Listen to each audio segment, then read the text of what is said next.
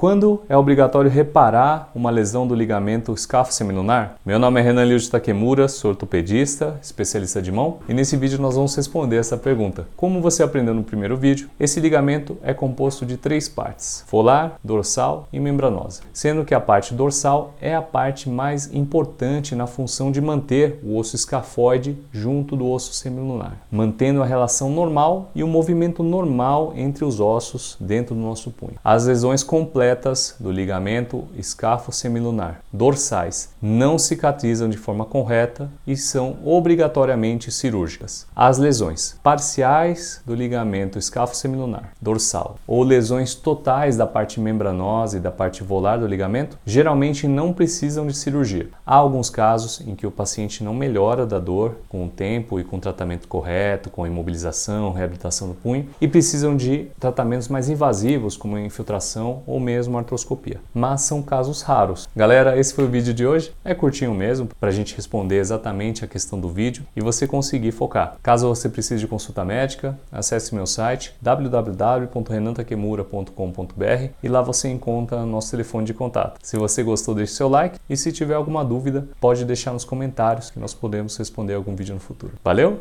Um abraço. Esse foi mais um episódio do meu podcast Nossas Mãos. Esse conteúdo é meu presente para você que quer aprender sobre as doenças da mão no nosso cotidiano e esporte. Só peço que siga esse podcast e avalie com 5 estrelas para que mais pessoas consigam ter acesso a este conteúdo. Lembrando que esses áudios que você está ouvindo são extraídos dos vídeos do meu canal do YouTube, Ryuji Takemura. Lá você confere o conteúdo completo com imagens e som. E se você tiver alguma dúvida, pode entrar em contato comigo através do meu Instagram, arroba Um forte abraço e até breve.